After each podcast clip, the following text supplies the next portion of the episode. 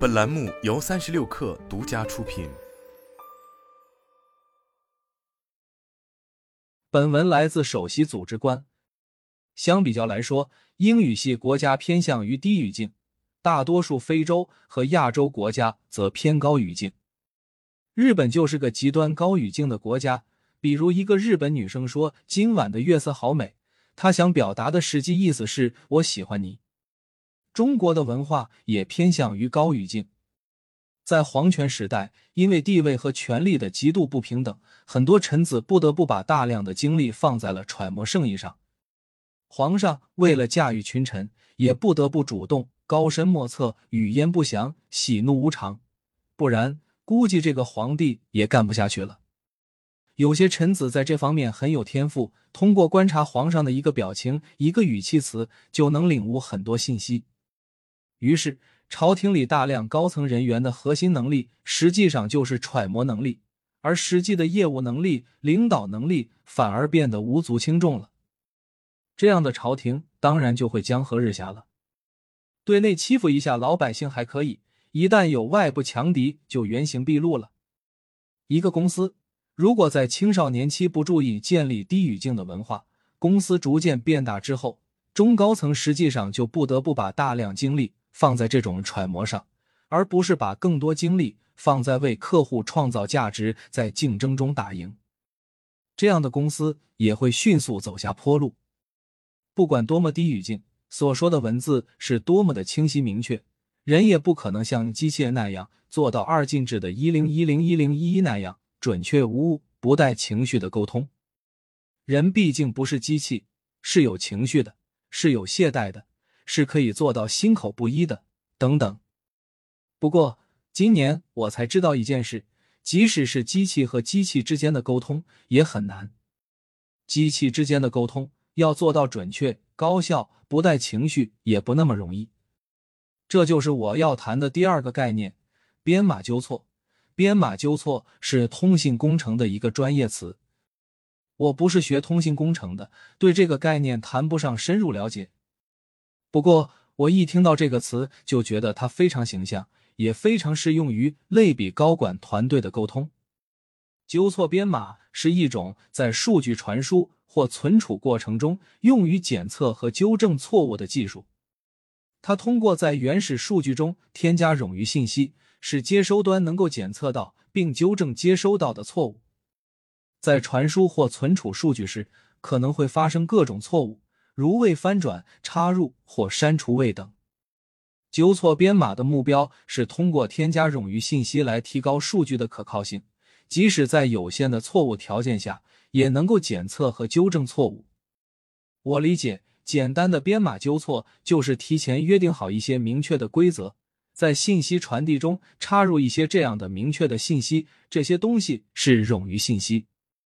如果接收方发现这些明确的东西错了，就知道你出的是什么错。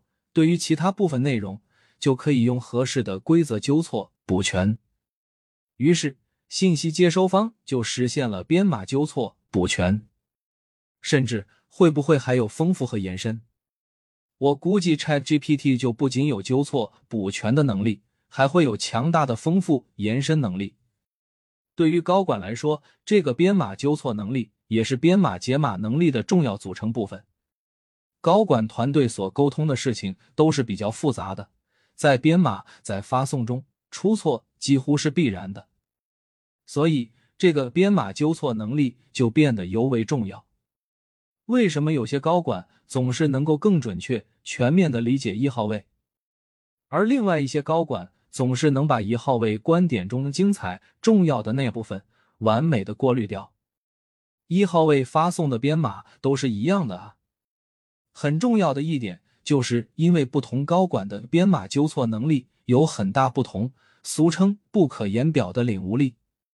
当然，一号位的断事用人的原则是否明确、一贯、与时俱进也非常关键，因为这些原则就是高管可以用来纠错补全的冗余信息。一号位在这些方面不强，高管们也没法高效编码纠错。一号位在这方面。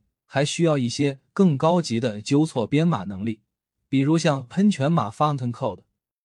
根据实际情况的不同而发送表面不同但实质一贯的冗余校验信息，而不是像传统纠错编码那样发送固定的冗余校验信息。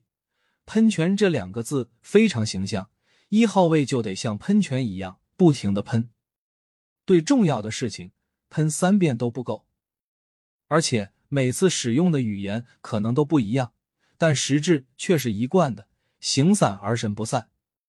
问题来了，一个高管团队要想提高沟通效率，应该更注重建立低语境，还是应该更注重编码纠错能力？这两方面显然都很重要。不过，我认为编码纠错能力主要看高管个人天赋，不是你想培养就能培养的。这个能力可以留给个人努力。作为公司来说，不管高管个人编码纠错能力如何，都应该及早提倡和建立低语境。你说的文字就应该是你要表达的意思，而不是还有什么其他的意思。你说的“今晚月色很美”，说的就是月色很美，而不是我喜欢你。不然。再有天赋的沟通者也应对不了那么多复杂、不连续、不一贯的编码。好消息是，即使在高语境的大环境下，一个公司还是很可能在自己的公司建立低语境的小环境的。比如，通过提倡简单、直接加职业化的沟通，教会员工如何简单、直接加职业化的表达，甚至都有提倡的句式、统一词汇定义标准，引入共同思维框架。建立共同的人才标准，建立共同的原则等等，这些动作可以有效的建立低语境文化，这对于高管团队的沟通效率会有极大的提升。当然，建立低语境文化影响的不仅是高管团队的沟通效率，还有很多其他相关的影响，比如新晋高管的成活问题，在高语境的团队氛围下。那种跟随老板多年的老人有很大的优势，新高管的融入难度会增加很多，尤其很难度过最初的六至十八个月。